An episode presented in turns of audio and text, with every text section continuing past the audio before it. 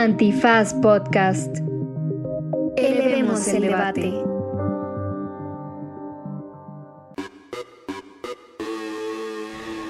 Buenos días, buenas tardes, buenas noches, bonita madrugada o cualquiera que sea la circunstancia técnica en la que a usted se le haya perdido el audio del podcast que grabó.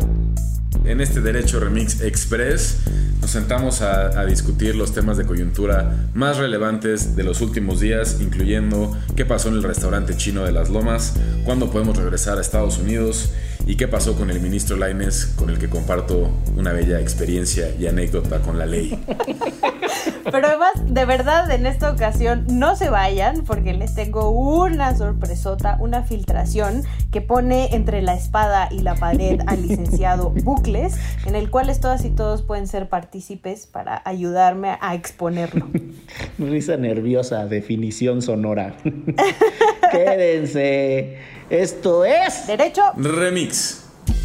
Divulgación jurídica para quienes saben reír con Ixel Cisneros, Miguel Pulido y Andrés Torres Checa. Derecho Remix. Bienvenidas, bienvenides, bienvenidos a una transmisión más vía satélite de este su programa de... ah, no. Bienvenidos a la escucha de un episodio más de Derecho Remix, un podcast de divulgación en el que me acompañan Ixel, Cisneros, soltero. Y Andrés, checa. También. ¿Qué ondas, qué ondas, qué ondas? Que está, todavía huele a Don Pedro y a Bacardí porque está de celebración por el onomástico del Club América y es el único que habla. 105 años, 105 años de pura grandeza. Sí, lleva tres días yendo a la oficina vestido con un disfraz de águila y se ve muy simpático dejando su plumaje por todas partes. Compré mis cachitos para la lotería azul crema. Que se celebrará el 15 de octubre. El premio, el premio es de 17 millones de pesos, así que préndame una veladora. El premio es el avión presidencial. ¡Sorpresa! El premio es el avión presidencial.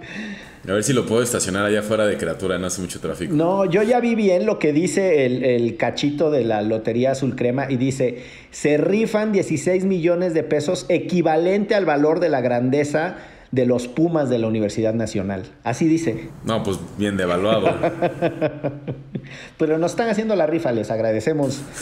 y muy bien, quienes escuchen este episodio han de saber que la tecnología nos hizo una mala pasada entonces hicimos una consulta en redes después de haber perdido el audio del episodio original para qué tendríamos que hacer, ¿no? Así como le hacía Pinocho cuando le preguntaba a Pepe Grillo cuál es la cosa correcta por hacer, querido Pepe Grillo.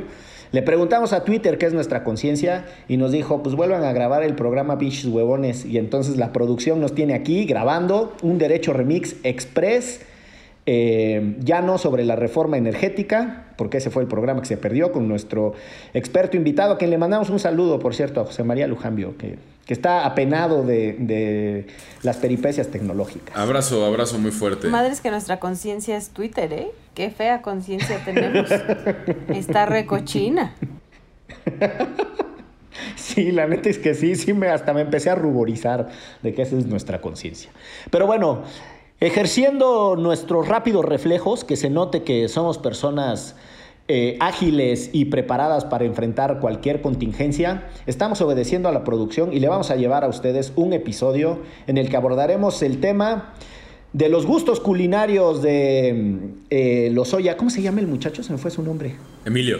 Emilio, de Emilio Lozoya Austin y eh, su pleito con la periodista Lourdes Mendoza, porque... Eh, parte del chisme en realidad tiene por origen que en sus declaraciones Emilio Lozoya dijo que Videgaray le mandó comprar una bolsa de esas muy así muy high level y que le pagaban la colegiatura de la hija a cambio de que publicara cosas por la reforma, a favor de la reforma energética. Yo, lo cual seguramente no, no es única ella. Si, si se comprueba, hay muchísimas periodistas y periodistas por ahí y columnistas que se prestaban a esos enjuagues. ¿De verdad? O sea, ¿me estás sugiriendo que hay periodistas que reciben para publicar en función de lo que reciben? Harto. No. Sobre todo columnistas. Debe. Y uno aquí hablando de a gratis del América. O yo de las chelas y ni un, ni un six me mandan. Oigan, pero a ver, ¿por dónde le entramos al tema de Lozoya? Porque está que si la fiscalía hizo bien o no su jale, está el tema de, de Simón Levy y que le pagaba no sé cuántos dólares a quien demostrara que las fotos no habían sido tomadas por Lourdes Mendoza. O sea, ya el, el nivel de chisme está bajísimo. Y también está ahí el némesis de Andrés Torres Checa, Max Kaiser, que, que también abrió otro frente de discusión, que es si un establecimiento le puede negar o no la entrada a una persona por su postura moral sobre las cosas. O sea, sí creo que hay por lo menos esas tres salpicadas para discutir. ¿Cómo ven? Hacemos un, un mini recuento de qué pasó para quienes, No, no, ni más. quienes tenían el internet apagado los últimos días. Está bien, por si andan en la peda con Felipe Calderón y no se enteraron de Me nada, parece. aquí Andrés Alfredo Torrecheca le va a hacer la síntesis. Si estaban en el restaurante equivocado y andaban ahí en el Panda Express, pues esto pasó en otro restaurante chino, que es el, el Hunan. Eh, pues captaron a Emilio Lozoya, poquito más caro. Poquito más caro. Este, captaron a Emilio Lozoya echando, echando la comida china en el Hunan, que es un restaurante eh, bastante fifí de aquí de la Ciudad de México. En específico, él estaba en la sucursal de Las Lomas, me parece. Y le sacaron unas fotos y después se subieron las fotos a redes sociales diciendo como qué onda que no este cuate debería estar con arresto domiciliario porque está echando, echando la cena a gusto el sábado en la noche. Eh, y empezó a salir ya todo lo que decía Miguel, que era un montón de primero cuestionamientos si las fotos eran de ese día o no. Después, si el Hunan se la voló o no por haber recibido a Emilio Lozoya. También un poco sobre la gente que estaba sentada con Emilio Lozoya en esa mesa, que al parecer son unos, al menos uno de ellos es eh, uno de estos brokers de arte. A lo mejor no sabemos qué estaba por ahí eh, negociando o comprando o vendiendo Emilio Lozoya. Eh, y pues más o menos es el chisme.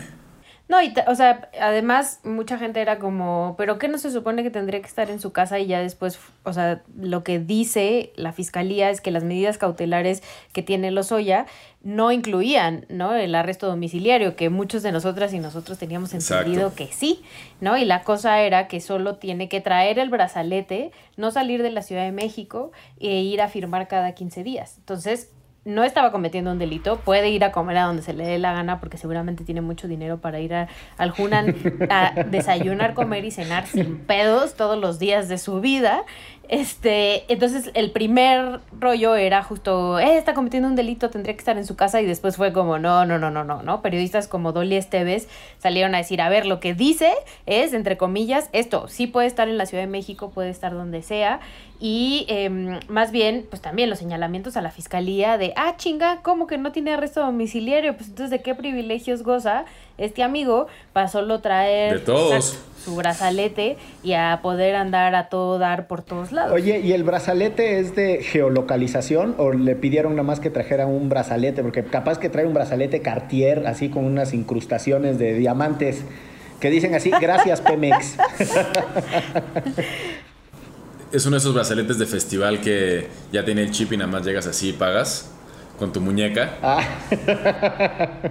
Pero además lo que decía, este, lo que decían varias personas que están como muy clavadas en este tipo de medidas cautelares, es que no cualquiera puede traer un brazalete porque son caros, ¿no? Entonces tú también tienes que, si tienes esa medida cautelar y si la quieres, este, como recibir, tienes que pagarlo. Evidentemente este amigo tiene para pagar su brazalete y más. Brazaletes para toda Sí. su familia, órale. exacto. Va a salir en la portada de la revista Hola, así con el brazalete con estilo, ¿no? Y es como las medidas cautelares con estilo de Emilio Lozoya. Y es acá bien fancy.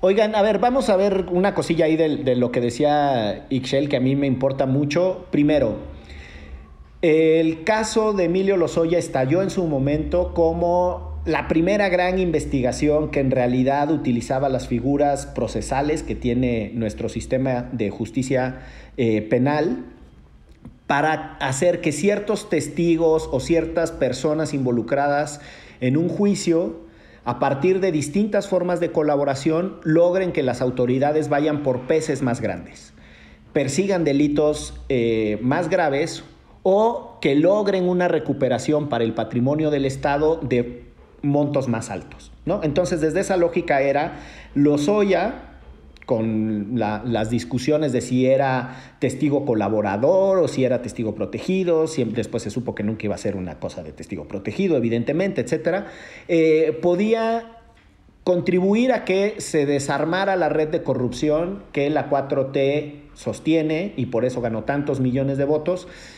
que eh, dirigía el grupo de Enrique Peña Nieto y cosa en la que yo estoy convencido, pero de la que no abordo más porque también creemos en el principio de presunción de inocencia. Desde la perspectiva política yo creo que son recorruptos, son reculpables, pero aquí estamos hablando de la aproximación estrictamente jurídica. Entonces Lozoya pues, nos dio 76 eh, cuartillas con chistes, chascarrillos y una que otra referencia jocosa a la vida. O sea, básicamente le entregó a la fiscalía puro taco de lengua. Esos procesos no han avanzado y además están inmersos en una capa de desinformación que ya Ixchel lo acaba de poner con todas sus letras. ¿Cuántos pinches incautos e incautas creímos que Emilio Lozoya tenía arresto domiciliario? Yo resulta que no, que la fiscalía pidió las medidas cautelares más laxas. Entonces, está el tema de que la investigación eh, por parte de la fiscalía sigue estando hecha con las patas, que no se están desmontando ninguna red, que no sabemos nada de lo que está pasando en ese juicio y me parece que la cereza en el pastel del encabronamiento colectivo es, ah, pero no se tratara de un pobre porque entonces sí, todo el poder de la prisión preventiva oficiosa, ¿no? Ahí sí, como dice el presidente con su mala información, delito grave, todo es delito grave. Pues no, pinche abuso de la prisión preventiva oficiosa contra las clases populares y este cabrón, más allá de si es culpable o inocente, pero sí tratado por lo menos con mucha... Eh, ¿qué será? Con mucho respeto, con mucha atención, con mucha eh, endulcoramiento por parte de la fiscalía, porque pues sí, o sea, con pincitas me lo traen, así, con todos los privilegios. O sea, además se supone que todas estas acciones son bajo la intención de que gracias a los a las declaraciones e información de Emilio Lozoya van a caer peces más grandes, ¿no? Entonces estamos esperando a que llegue ese momento, pero igual como, o sea, a mí no a mí no me molesta que la información por el momento sea reservada y que más bien está avanzando un proceso que no necesariamente tiene que ser público, pero saber que está avanzando. Y creo que una parte de la indignación respecto a la fotografía es sentir que el proceso no está avanzando, tan no es así que Emilio Lozoya puede ir a su casa con, sí, puede ir a, cenar a un restaurante quitado, quitado de la pena, sabiendo que, no sé, como que más allá de de sentir que yo tengo, o sea, de sentir que Emilio Lozoya tiene que estar en la cárcel en este momento, el coraje es sentir que no está avanzando el caso. Y el comunicado que presenta la fiscalía también nos da a entender que el caso no está avanzando mucho. Y luego había algunos artículos de gente que ha seguido esto muy de cerca, como Arturo Ángel de Animal Político, que explicaba que la FGR acumula sin resolver 12 denuncias en contra de Emilio Lozoya, presentados por la UIF, por la Auditoría Superior de la federación ya está por Pemex. Entonces parece que como que ahorita está en un limbo súper tranquilo, en donde todo lo puede hacer sin mayor problema, incluso cuando otras dependencias lo están denunciando por fraude, donde podría haber otros, otros delitos este, de los que él pudiera ser, eh, no sé, responsabilizado o al menos investigado. Y a mí la fotografía en el Hunan, lo único que me da a entender es como, pues este cuate le está pasando súper bien, pues lo, lo, lo extraditaron de España, pero la verdad es que está haciendo lo mismo que hacía eh, del otro lado del charco, ¿no? Pasarla bien con sus amigos hablando de arte. Y me imaginé perfecto a Gertz hablándole a los ollas así de que no mames, cabrón, te pasaste de lanza. O sea, está bien que uno te eche la manita, pero no vayas a cenar a uno de los restaurantes más fifís de la sí está cabrón. Eh, de esta parte que decías, Checa, de si va a cenar, está suelto, etcétera, yo creo que irrita porque nos indujeron a creer que iba a estar en su casa. O sea, ese es un hecho. Yo creo que hay ciertas cosas del procedimiento que evidentemente pues, están bajo la protección del sigilo y no tendríamos que conocer, pero me parece que sí eh, podríamos empezar a exigir un estándar de información por parte de las autoridades respecto de los casos. Esta es la calidad del señor, ¿no? Esta es su calidad procesal, es testigo protegido. no, testigo protegido no podría ser porque entonces ya se, se, derrumba, ¿no? Pero es testigo colaborador, no sé cuál. Lo mismo sucedió con el caso de Javier Duarte. No sabíamos en función de qué nos íbamos a ir al procedimiento abreviado. Y yo creo que es importante subrayar que si bien hay condiciones de secrecía que son válidas y razonables para las investigaciones penales, el proceso también es cierto que es público y es oral y es contradictorio. contradictorio en el sentido de que lo que busca es la contradicción entre las dos partes, ¿no? Para encontrar a partir del choque de versiones la que va a ganar, ¿no? La que acusa y la que se defiende. Y desde esa perspectiva hay mucha información que yo creo que sí podrían procesar de mejor manera. Y a mí también que una persona acusada de algo lleve su proceso en libertad no me quite el sueño. Chayito, que lleve su proceso en libertad. A mí lo que me importa es que las y los fiscales tengan capacidad de investigación y acusen bien. Y ya se ha dicho en este foro y en estos micrófonos que investiguen para detener y no que detengan para investigar, porque además luego ni investigan ni madre. Pero déjeme paso al siguiente eje de análisis que Andrés Alfredo Torres Checa puso en Twitter e incendió. Incendió las redes en su disputa eh, argumentativa con Max Kaiser que dijo, el Hunan, tas, tas, tache, cancelado de mi lista de restaurantes favoritos. Max, sí, no, checa, no checa Panda Express. Y ese no está este, cancelado. Ese no, pues cómo. Yo la verdad voy a los chinos, a los, a los más o sea, comunes, no, no de cadena. Nosotros tenemos uno acá en Miguel Ángel de Quevedo, que ahí se los ando recomendando, Miguel Ángel de Quevedo y América, buenísimo, buenísimo, tiene buffet los fines de semana, entonces le sale mil veces más baratos que el Hunan, sin duda. Sí, y ya si me permiten, los Biscuits Obregón, que son ahora una cadena, etcétera, en realidad es un café de chinos hecho franquicia. O sea, lo que hicieron fue estandarizar el servicio, pero es una panadería, si se fijan, eh, tiene eh, los cubículos para sentarse en estas estructuras que tienen los diners gringos, ¿no? O sea, los restaurantes que tienen en Estados Unidos donde te echas tu malteada y estás sentado ahí en un, en un espacio eh, que es cubicular y nada, pues aquí en México, en la Ciudad de México, se les empezó a decir así. Yo ahora estoy reflexionando sobre la afirmación de decir un café de chinos. Yo supongo que no es la mejor expresión, ni la más feliz, ni la más correcta, pero bueno, así se les conoce. Y eso eran los biscuits Obregón. Que, estaban, que está el primero en Álvaro Obregón, por eso se llaman así. Entonces Max Kaiser amenazó que no va a ir nunca más al Hunan a echarse eh, sus rollitos primavera. Y checa que le enmienda la plana y que le dice, carnal, pues un restaurante no puede negarle el acceso a un comensal nada más porque sí, o sea, eso es discriminación. Y yo estoy con Andrés Alfredo porque efectivamente, si va a ser a partir de nuestros juicios morales que nos van a dejar entrar o no a los restaurantes, vamos a regresar a los tiempos cuando los cadeneros no me dejaban entrar a los antros en Monterrey porque soy morocho. yo también no solo estoy con Andrés Alfredo, sino que nunca estaría con Max Kaiser, ¿no? O sea, en esta, en esta ocasión Andrés Alfredo tiene razón, pero creo que aunque no tuviera razón, estaría con él nada más porque, porque no podría estar en el otro bando, espérate. O sea, es que también, digo, no nada más, digo, fue el tweet de, de Max Kaiser, pero también otras personalidades de, de la vida pública, política y tuitera del país estaban, le estaban recriminando al Hunan ¿no? Como que aceptara la entrada de, Emilio Lozoya. Y creo que, y también, o sea, mucha gente estaba en esa sintonía, ¿no? Como, ¿por qué el Juna no tiene ningún tipo de conducta de responsabilidad social y permite que uno de los impresentables de la política mexicana este, cene bien rico? Y creo que es muy delicado ese, ese argumento porque, independientemente de que Lozoya sea o no sea culpable, imagínense que ya cumplió su sentencia y estuvo en la cárcel y salió de la cárcel lo que fuera pues podría ir a comer a donde quisiera. Y eso creo que es donde está el meollo problemático de, esas afirmaciones. También un país donde se revictimiza muchísimo a la gente que estuvo privada de la libertad, por ejemplo, no nada más a los grandes políticos, pues que puedan ir a comer a donde quieran, con sus familias o no. Y entonces como que me molestó un poco el, comentario de Max Kaiser y también de otros, por ejemplo, eh, que ya mencionamos al inicio de, de Simón Levy, que es como otra, otro extremo de la mismo tipo de personas, de con dinero lo quiero resolver. Entonces yo dudo de la fotografía, que esa era como otra cosa, y entonces le voy a ofrecer 500 dólares a quien me demuestre otra fotografía. Y es como, me parece también bastante de mal gusto el estar dudando del trabajo periodístico de alguien, que eso digo, siempre se tiene que hacer y hay que dudar y hay que buscar otras fuentes, etcétera, pero querer resolverlo todo con dinero porque tienes más dinero también me parece de muy mal gusto, cuando en realidad la discusión y pasó hasta un poco desapercibida entre si el dinero y el Hunan era Fiscalía, explícame por qué chingados está Emilio Lozoya cenando en un restaurante cuando yo me quedé con la idea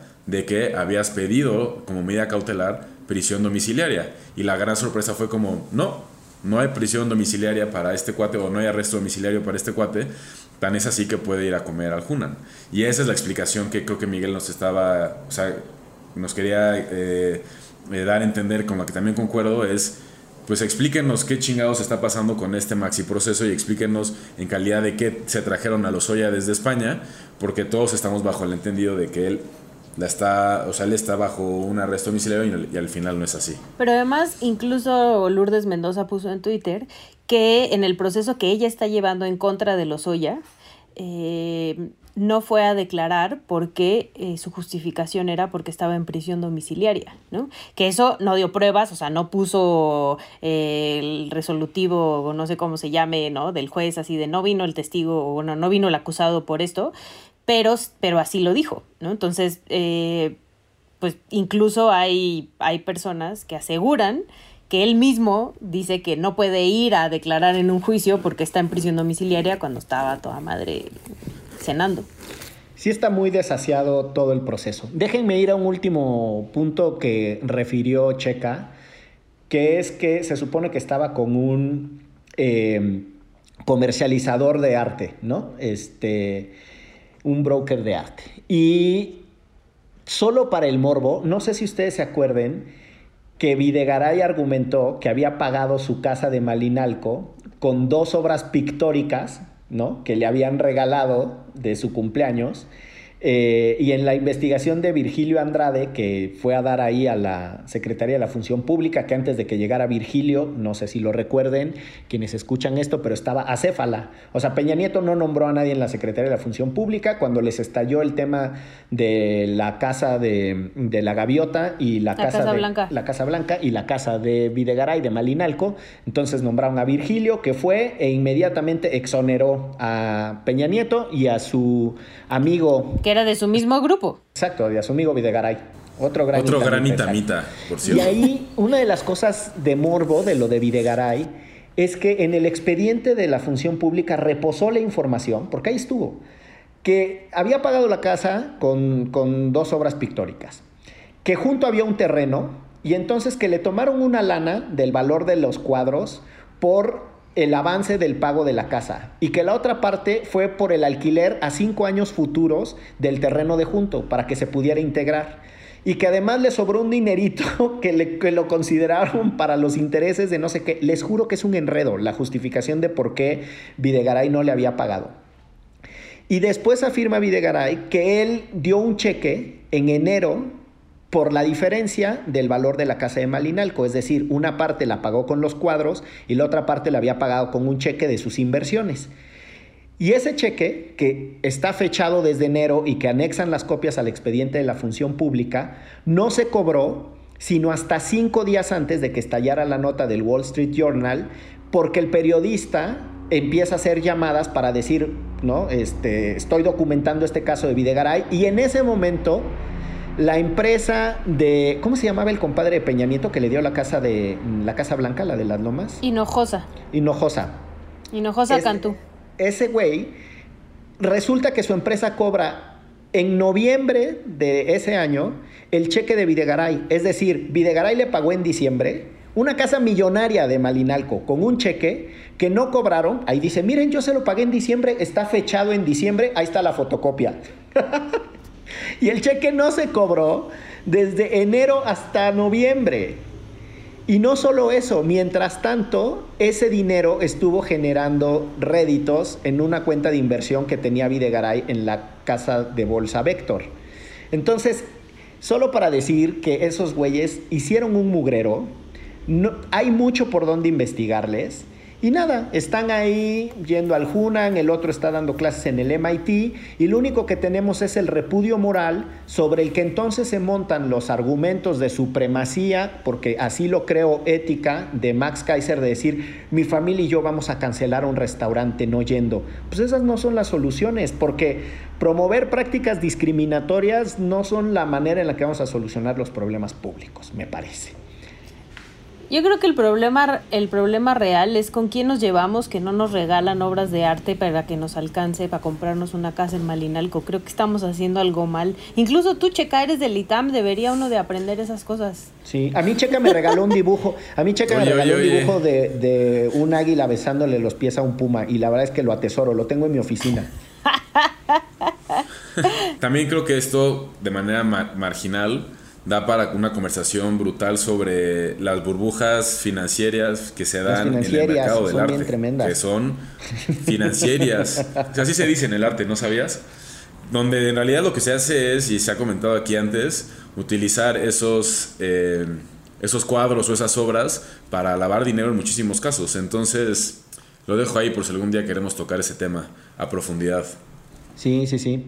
El famoso, el famoso magistrado brasileiro Rodrigo de Sanctis tiene un libro en donde documenta cómo en el contexto de la operación Lavallato se utilizó el arte para, eh, pues ya saben, ¿no? De, tu arte a mi arte, pues yo prefiero lavar dinero. Eh, no, pues yo también. El gas. Bueno, vámonos al siguiente tema antes de que empiecen a salir más. Ahora que no hay gas. Este, que es el gas bienestar. Este, el tema del de el ministro extorsionado. ¡Ay, hijo de su madre! Solo en este país. Los polis están perdiendo este visión, ¿no? O sea, tendrían que por lo menos saber quiénes son los ministros y ministras de la Suprema Corte para saber así cuánto les cobraban de mordida. O sea, si hubieran sabido que era el ministro Laines, pues yo creo que la, la mordida hubiera estado más chida, o por lo menos yo así pensaría. Y de lo que estamos hablando, si ustedes no, no leyeron las noticias en estos últimos días, es que fue detenido en Coahuila, ¿tengo razón? ¿Sí fue Coahuila? En Torreón, em, supuestamente por venir en estado de, de ebriedad el ministro Laines, ¿no? Y este, está ahí su fotito y todo, así como le hacen los, los, polis. Em, que además la nota la saca Latinus, este medio donde está Ambroso y Loret de Mola. Y, lo que, y ya después, ¿no? El ministro saca un comunicado diciendo que nunca se le comprobó que iba en estado de ebriedad y que realmente querían una mordida. Y que además, que eso parece, me parece a mí muy importante, él nunca charoleó, o sea, no dijo, suéltenme que yo soy acá de los 11 más importantes del mundo, de México, ¿no? Más poderosos de México. De la Liga, la Liga de la Justicia. Exacto. Pero sí, o sea, ascendió desde, se tomó unas copitas hasta tener que sacar un comunicado desmintiendo la noticia. Eh, y pues si toma no maneje, yo por eso no manejo, como dice Molotov. Oye, eh, dos cositas. Uno es, ¿se acuerdan que cuando empezó el tema del torito, entonces la prensa se la pasaba yendo ahí al morbo a ver a quién, a, quién arrestaban? A Herzog y lo agarraron. A Herzog, justo es lo que te decir, a Jesús, no, eh, sí, al papá, de, al papá de, Chucho Silva Herzog, el que da clase en el ITAM, pero eh, ¿cómo le decían? Me quería acordar. El diamante negro le decían al padre, que era Órale, así, eh, también le decían a Palazuelos. Antes ah, ya estoy mezclando cosas, chingada madre. Muy bien, licenciado Bucles. Ahora dilo, pero sin titubear. A ver, te ayudo. Jesús Silva Herzog Flores fue un economista y político priista que compitió con Salinas por la candidatura a la presidencia de México. Falleció en 2017 y era conocido como el Diamante Negro, un apodo que también comparte con el actor, empresario y mi rey de Roberto Palazuelos. Bueno, la cosa es que este señor, que en los ochentas fue un burócrata de altísimo perfil del PRI, después fue candidato a la jefatura de gobierno de la Ciudad de México por el PRI, lo agarran en el torito y le preguntan, nombre ya, ¿no? Da su nombre, y después profesión desempleado. No. Te lo juro, está buenísimo. Desempleado, pero con muchas Corral inversiones. también, Javier Corral. Javier Corral fue a dar ahí. Al niño verde también lo agarraron. Ah, sí. ¿A ti también te agarraron, Checa? Silencio, ya me escucha este programa. Sí, a mí también me agarraron. Este. Fue, además, o sea, nunca viene mi familia eh, gringa, que son los hermanos de mi mamá, a visitar. Generalmente nosotros los visitamos ellos, pero vinieron.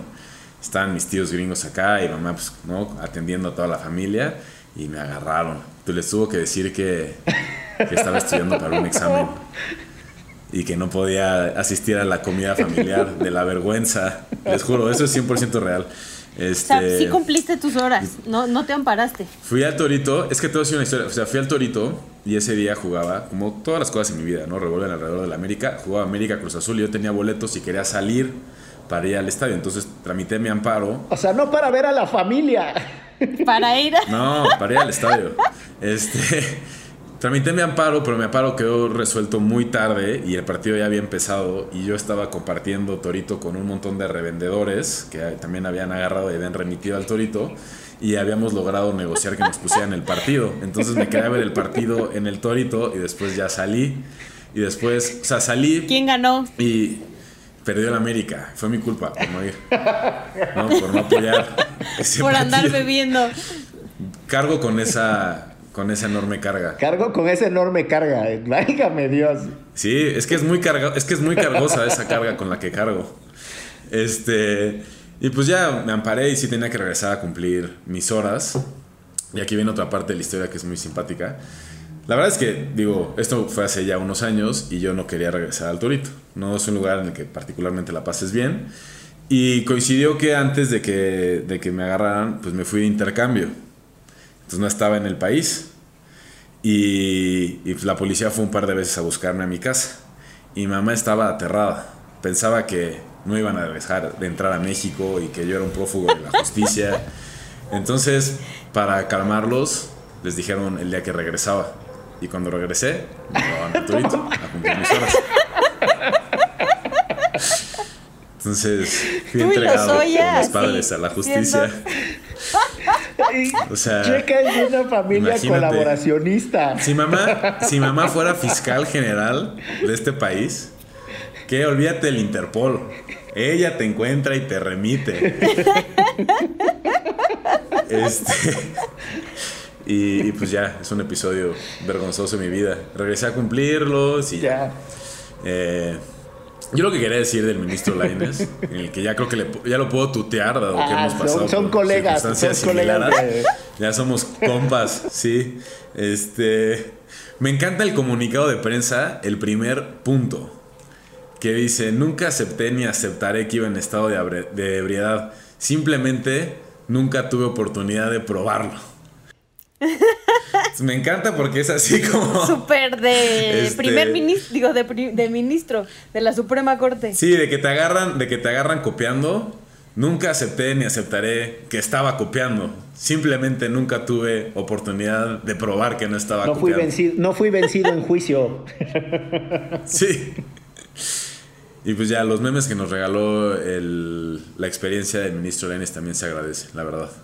Es gran cosa. La verdad es que yo coincido con Ixchel, que por lo menos argumenta, y al parecer así sucedió, que no tuvo que charolear, o más bien que no charoleó, porque pues en este país todo se resuelve con influencias tristemente, y si no todo, por lo menos sí una gran parte de las cosas. Así que le mandamos un saludo al ministro Laines, que yo todavía atesoro fuertemente aquella intervención que hizo en el caso de la consulta, cuando explicó con mucha pedagogía y en un ejercicio de didáctica cívica por qué eh, estaba mal la pregunta que en su momento había enviado el presidente. Luego me lo encontré en unos tacos en el Califa y le mandé unas gaonas para que, señor ministro, usted se las merece, pero como la ley de responsabilidades de los servidores públicos no les permiten recibir regalos, me las rechazó. Me dijo, Miguelito, te lo agradezco, pero... Aún- Te aceptó la chela y después, ¡pum! que lo agarra el alcoholímetro. y yo les quiero dar un consejo. Si de verdad no han tomado tanto, digan, cosa cuando les pregunten si tomaron, digan que sí, una o dos chelas, porque si te huelen aliento alcohólico, te van a mandar a revisión y puede ser que sí caigas. Pero si dices que sí, o sea, si eres honesto o honesta y dices sí, una o dos chelas, ¿no? O sea, no te vayas a tomar la botella de mezcal completa como checa, pues entonces sí te agarran. Pero si le dices, honestamente, señor o señora policía, sí me tomé dos chelas, no pasa nada, te dejan pasar. Lo hemos comprobado en varias y repetidas ocasiones. Pues muy bien. Con este consejo eh, para enfrentar los problemas de la vida de Ixchel, Cisneros Solteros, nos vamos. Estamos escuchando La Mañana con Mariano, el programa jurídico sentimental. ¿Qué es derecho? Remix. Somos Versus y Antifaz presentan. En diciembre de 2016, la Federación Mexicana de Fútbol anunció la creación de la Liga MX Femenil. Durante décadas esperamos este momento y hoy se vuelve realidad. Jornada histórica. Da inicio la Liga MX Femenil. Estos son los testimonios de los inicios de las futbolistas de la Liga MX Femenil. De esa primera vez que tuvieron contacto con el fútbol de su primera visita al estadio. Son los recuerdos que contribuyen a identificar el inicio de un sueño. Ser de las primeras también es como motivar a otras personas a que sigan porque pues esto apenas va empezando.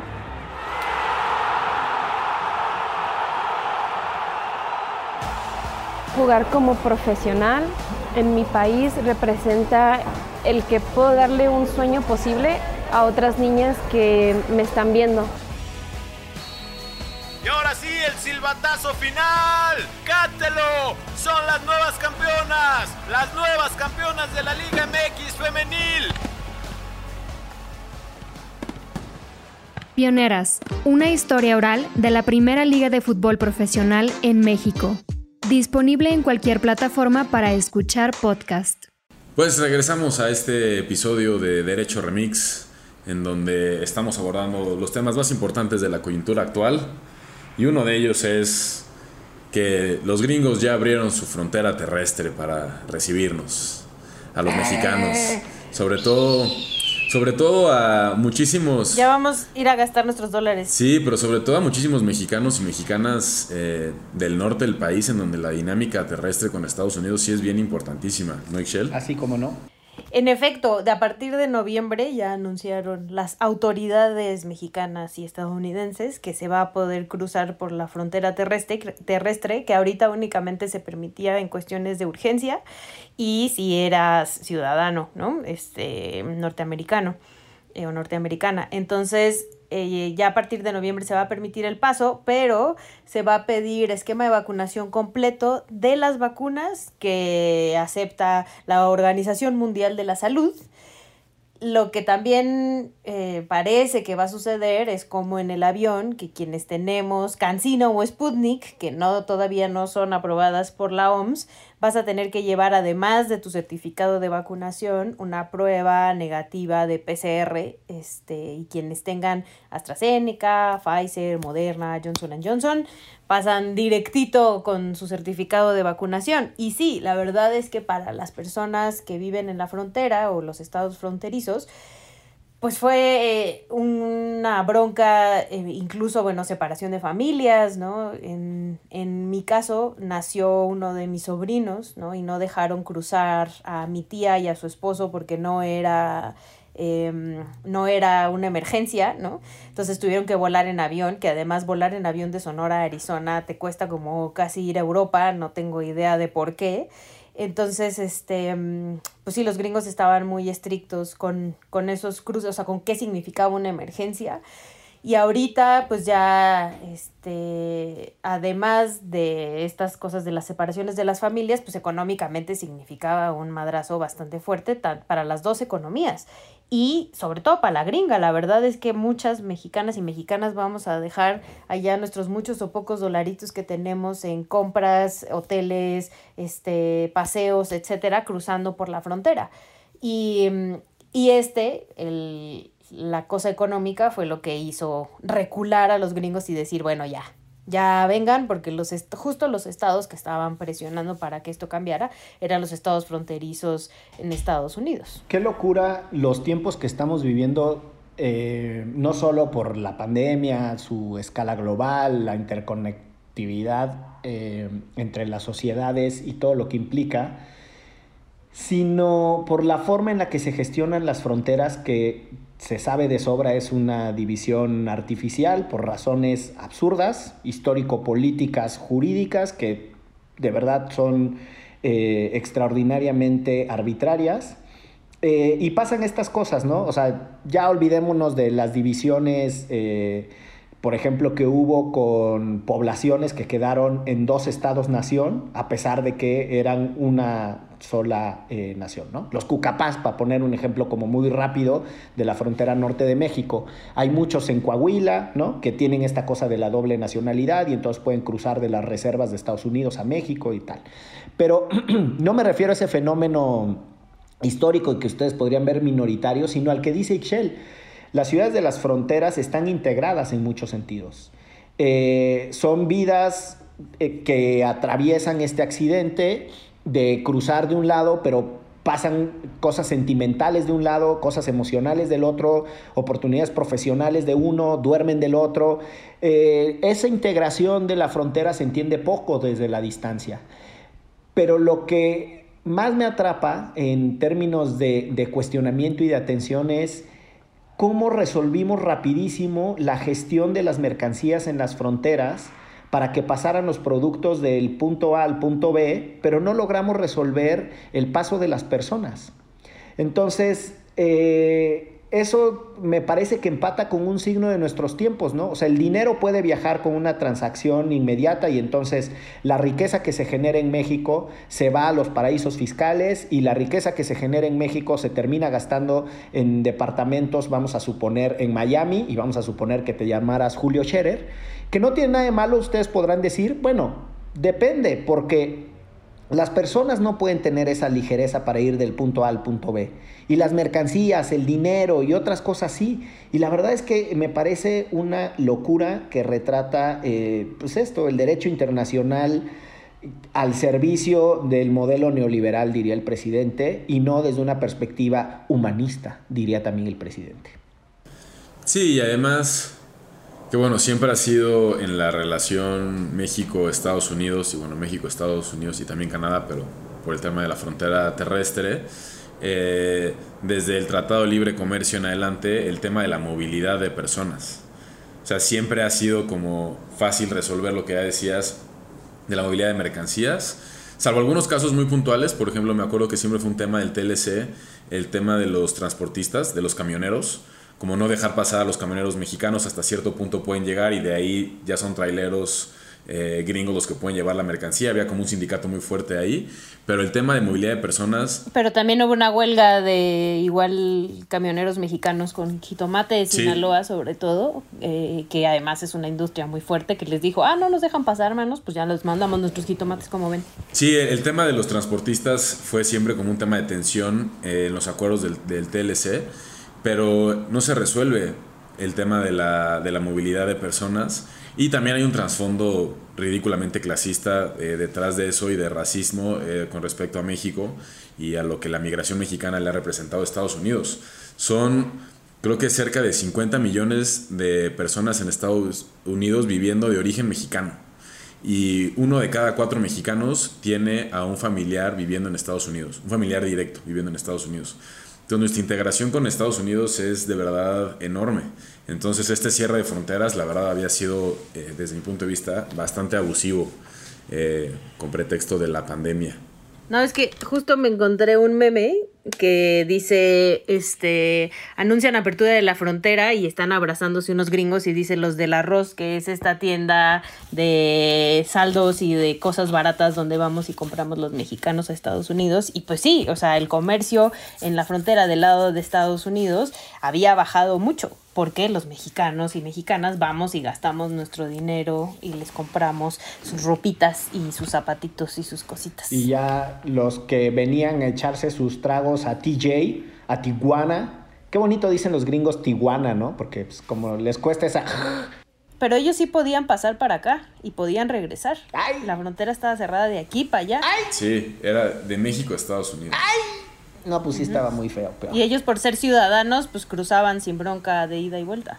Bueno, que ahí también México pudo haber puesto restricciones. Fue de los pocos países que no puso ningún tipo de restricción eh, a la movilidad durante la pandemia. También, digo, no por venganza ni nada, pero teníamos una política muy laxa en términos de ingreso de personas al país. Oye, ahorita que dices lo de las restricciones, no sé si se acuerden cuando los brasileños eh, con Lula, con un eh, canciller, por cierto, de apellido Patriota, qué cagado, ¿no? Que te apellides Patriota siendo el, el encargado de las relaciones exteriores de tu país. Pero bueno, eh, con ese personaje Brasil puso las eh, restricciones de, de, reciprocidad, diciendo, ah, los europeos nos piden X cosa, pues nosotros les vamos a pedir lo mismo, ¿no? O sea, demuestren que tienen dinero para venir a gastar a Brasil. Los gringos nos piden visa y los brasileños les empezaron a pedir visa a los gringos. Es una genialidad de, del pensamiento geopolítico de Lula. O sea, de verdad ese Brasil que iba en ascenso en esos años, querían jugar otro rol en la región y mandaban unos mensajes de, pues sí, de, de, alta diplomacia, como diciendo, se acabó el imperialismo yanqui. Lo que no confesaban es que los brasileiros son los imperialistas del sur, ¿eh? les gusta el imperialismo a los cariocas. Bueno, los cariocas son los de... No, y ahorita los de es el Ahorita está el pleito entre países, ¿no? O sea, Europa y Estados Unidos pidiéndose visas así, o sea, este, que, ahora si pisas Estados, si fuiste, si viajaste a Europa, tienes que esperar no sé cuántos días, este, en México para poder ir a Estados Unidos porque no vaya a ser que traigas el bicho y eso fue en respuesta porque los europeos estaban haciendo eso con los gringos. Entonces sí es como, a ver, este, ¿de qué cuero salen más correas? Diría mi abuelita. Pues muy bien, oigan, yo les quiero agradecer la flexibilidad del tiempo y la capacidad de adaptación y la generosidad para venir a grabar este derecho remix de emergencia. Eh, va a salir por eso un poquito desfasado a cuando ustedes escuchen los otros. Y no sé si quieran darse una ronda de recomendaciones o ya nos vamos eh, directamente. Estoy evadiendo porque Ixchel me amenazó al inicio del programa que tiene algo con que extorsionarme y me urge que termine este programa porque ya la conozco con sus, con sus travesuras. Pues más bien yo creo que deberías de cuidar con quién te juntas para que no haya este tipo de materiales por ahí rondando, porque a mí, bueno, ya saben que soy de profesión periodista y pues me gusta el chisme básicamente y tengo muy buenas fuentes en todos los espacios políticos, sociales, hasta del espectáculo que me hacen llegar información filtrada. Y tengo una fotografía que te puede poner en jaque este en tu vinculación a el sexenio pasado de Enrique Peña Nieto y tu historia este, truculenta eh, de, de, hace unos años. Entonces, pues 25 este, tweets que nos pidan esta fotografía, esta bonita fotografía, la haremos pública con los hashtags Derecho Remix y Buclesgate para que podamos publicar y todas y todos veamos de dónde viene la fortuna de el, el, compañero Miguel Pulido. A ver, a ver con qué cara me sigue cuestionando mis orígenes universitarios después de esta fotografía. Chale, yo te iba a decir que ahora sí ya me puse tenso, pero yo pensé que cuando dijiste lo de la farándula, dije, ¿con quién de la farándula me cacharon, no? Este, hasta dije, ah, una paparazzi me agarró ahí no sé con quién, por eso me intrigaba mucho. Dije, en una noche de copas, una noche loca, capaz que estuve con Natalie Portman y no me enteré. Y, pero ya me puse tenso. Se lo bajaste a Gael. Hijo de su bichi madre. No manden ningún hashtag, nada de hashtag derecho remix, nada de hashtag buclesgate, porque hay que cuidar eh, la credibilidad, la legitimidad de el de la voz, o sea, su servidor Miguel Pulido. Vámonos antes de que me sigan extorsionando y exhibiendo porque esto fue... Derecho. Remix. Divulgación jurídica para quienes saben reír. Con Ixel Cisneros, Miguel Pulido y Andrés Torres Checa. Derecho Remix.